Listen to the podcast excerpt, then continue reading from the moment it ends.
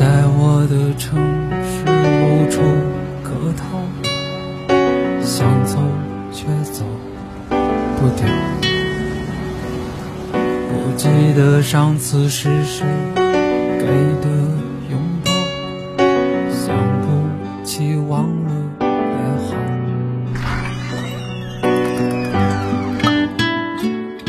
不在深夜。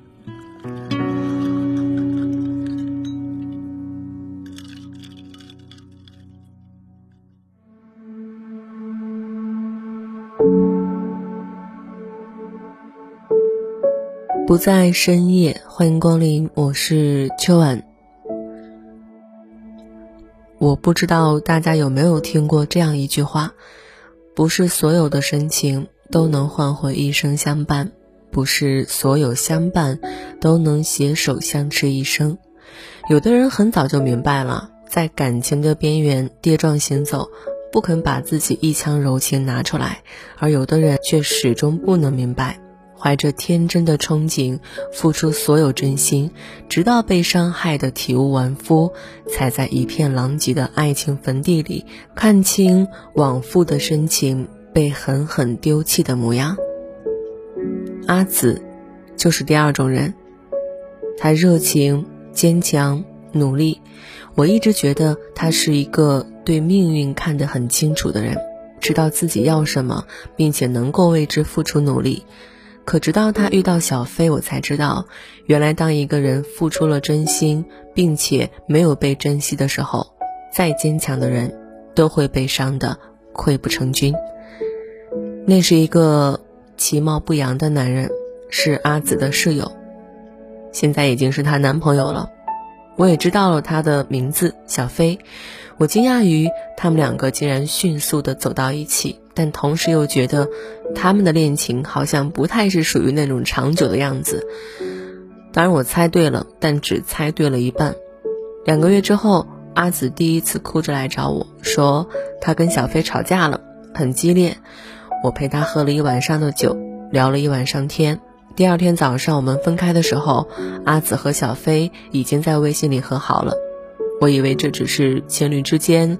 普通的吵架，可没想到一周之后，阿紫又给我打电话，说他们又吵了架，差点动了手。他在电话里哭到半夜，我蹲在阳台上陪了他半夜。回房间的时候冻得发抖。再后来半个月之后，阿紫说他们分手了，于是我们又开始了整夜的与酒为伴。他当时哭到了半夜，我以为这段感情就此结束了吧。可是没想到几天之后，他们又重新在一起了。我大概率是知道了，肯定吵架、分手、和好会成为他们的常态。果不其然，从那之后，这些就是他们的常态。每次吵架之后，阿紫都会痛苦的来找我说他还没有用。明明知道小飞不够爱他，知道这段感情没有结果，可就是放不下。我只能尽量的陪着阿紫。不让他在难过的时候一个人熬。这么过了大概半年，阿紫终于被这段感情折磨得精疲力竭，决定抽身而退。他辞了工作，到了我所在的城市，准备开始新的生活。同时，他也终于看清了爱情残忍的一面，明白了往复的深情伤人伤己，也明白了满腔的柔情要靠自己保护。我看着他一路走来。从背伤的鲜血淋漓到伤口慢慢的结痂愈合，为他心疼的同时，也只盼他往后人生少些坎坷颠簸，往后路途也能够深情不再往复。我也希望每一个你，也都不用经历这样的伤痛。我将我遇见过的每一个。平凡人的故事，也许听完他们的故事，你就不会觉得自己是一个人了。如果你也有故事想要讲给我听，或者是想要讲给更多的人听，可以添加我的微信秋晚零三，不在深夜声音酒吧贩卖酒水，也回收情绪。你好，欢迎光临。